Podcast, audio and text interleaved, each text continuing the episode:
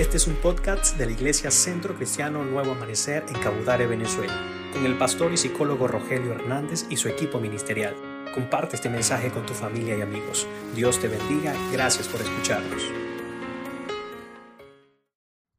Hoy quiero hablarles bajo este tema que he titulado Preparados o desprevenidos.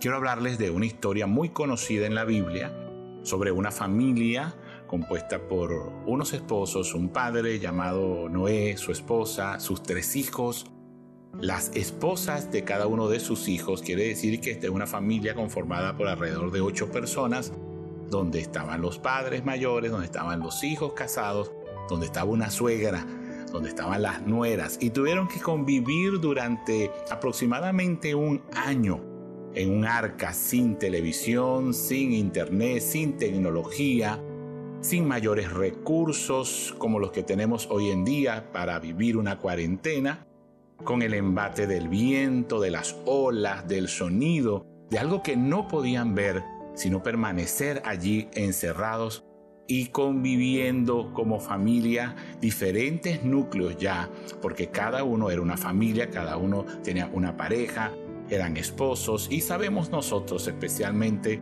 en nuestras culturas latinas lo difícil que es convivir entre varios núcleos familiares, las roces, las diferencias que se dan. Yo te invito a que compartamos en este tiempo esta gran experiencia y ver en qué nos puede ayudar a nosotros que estamos viendo una crisis tal vez semejantes en una cuarentena, en las cosas que pueden suscitar, pero qué podemos hacer, qué les resultó a esta familia y cómo ellos pudieron vencer esta crisis, salir airosos de toda esta prueba, así como nosotros también podemos hacerlo. Vamos a leer entonces lo que dice algunos versículos de la Biblia en el libro de Génesis. En su capítulo 6, Dios le habla a Noé y le dice, estableceré mi pacto contigo y entrarás en el arca tú, tus hijos, tu mujer y las mujeres de tus hijos contigo. Y de todo lo que vive, de toda carne, dos de cada especie meterás en el arca para que tengan vida contigo, macho y hembra serán. De las aves según su especie y de las bestias según su especie, de todo reptil de la tierra según su especie, dos de cada especie entrarán contigo para que tengan vida. Presta mucha atención en este versículo 21 cuando dice, y toma contigo de todo alimento que se come, y almacénalo y servirá de sustento para ti y para ellos. Y lo hizo así Noé, hizo conforme a todo lo que Dios le mandó hacer preparados o desprevenidos. ¿Podemos prepararnos para la crisis? Sí, podemos prepararnos tal vez económicamente, teniendo recursos, teniendo tecnología, teniendo alimentos en casa almacenados, cuando ya una crisis la podemos ver acercarse y a la anuncian y podemos entonces prepararnos de alguna manera. Ahora, ¿cuánto tiempo nos va a durar estos recursos? Por cuánto tiempo pensamos que vamos a estar en, esta cuarentena o en un tiempo de crisis o aislados, tal vez sin poder trabajar o salir. ¿Por cuánto tiempo pudimos habernos preparado y almacenado lo suficiente para todo este tiempo que tal vez no tiene una fecha exacta en que termine? Y así muchas veces son las crisis. Pueden durar poco tiempo, pueden durar mucho tiempo. Una de las cosas más importantes saber es que toda crisis es pasajera.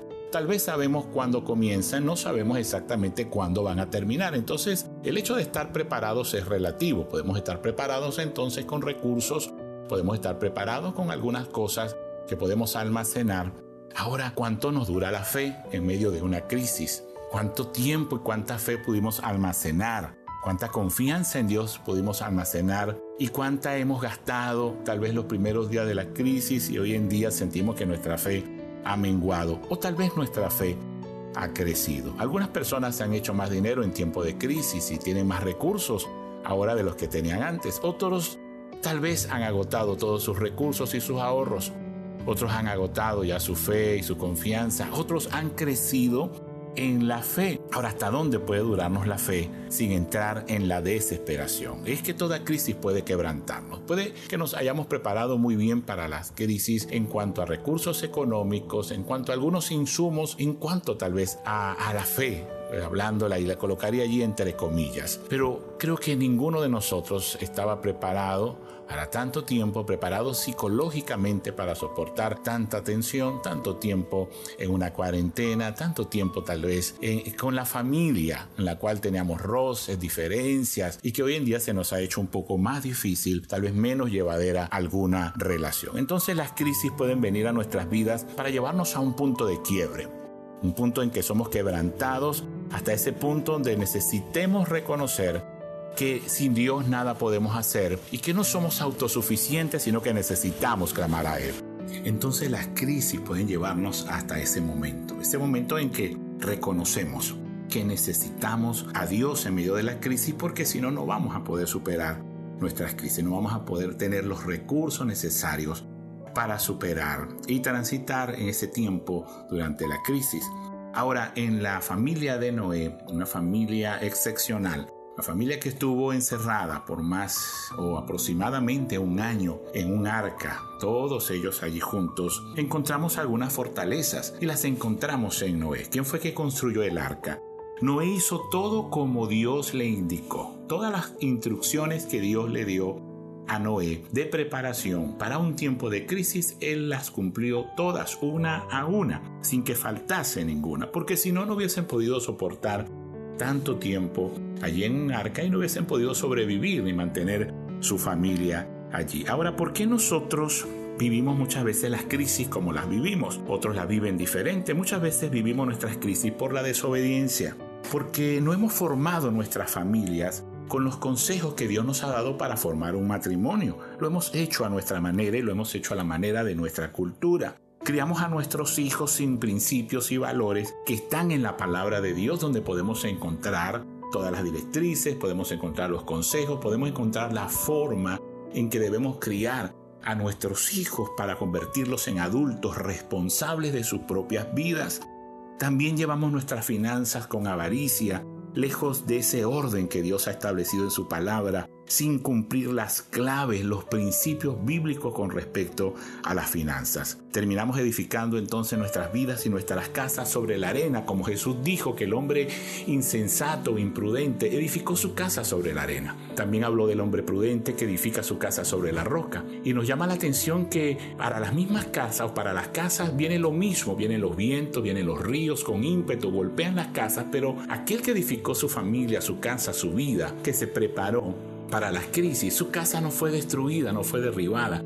Para aquel que la edificó sobre la arena, sin mayor preparación, sin profundidad, sin bases fuertes, sin principios tal vez en sus vidas, aquellos vientos derribaron esa casa, esos, esas olas, esos ríos derribaron esas casas. Y es que es la palabra de Dios donde nosotros podemos fundamentarnos, arraigar nuestras vidas, fortalecer nuestros matrimonios, fortalecer a nuestros hijos, la crianza, nuestras finanzas, toda nuestra vida y todo nuestro ser dependen de cuán afianzados estén en la palabra de Dios. Depende de que cuán firmes estemos en la palabra de Dios para soportar toda crisis.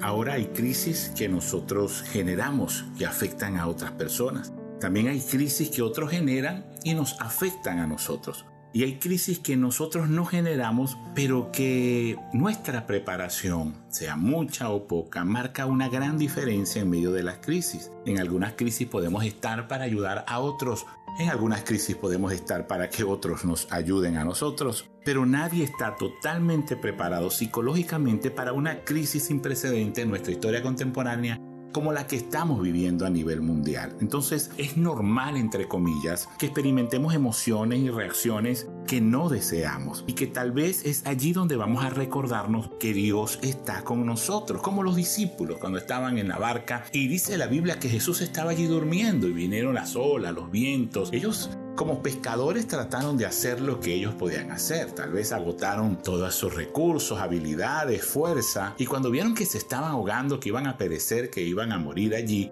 es donde despiertan a Jesús y le reclaman y le dicen, ¿cómo tú estás durmiendo y nosotros aquí estamos pereciendo? Jesús estaba en la barca. ¿Cuántas veces le hacemos reclamos a Dios también? Y creemos que Dios está dormido, que Dios como que no está apoyándonos o ayudándonos mucho en medio de una crisis. Sabes, en el capítulo 8 de Génesis, en el versículo 1, a mí me llama la atención lo que dice, porque dice allí que y Dios se acordó después de 150 días de estar eh, Noé con su familia allí en el arca, dice que Dios se acordó de ellos, de los animales, y Dios detuvo, ¿verdad? En parte este, este diluvio eh, soplaron los vientos y las aguas comenzaron a descender. Entonces a veces reclamamos y decimos, es que Dios no se acuerda de nosotros, es que Dios se ha olvidado de nosotros. Yo creo que Dios no se olvida de nosotros. Yo creo que Jesús realmente no se queda dormido en medio de la barca y en medio de nuestras crisis. Debemos recordar algo. Nosotros le reclamamos a Dios, pero fuimos nosotros que nos alejamos de Dios.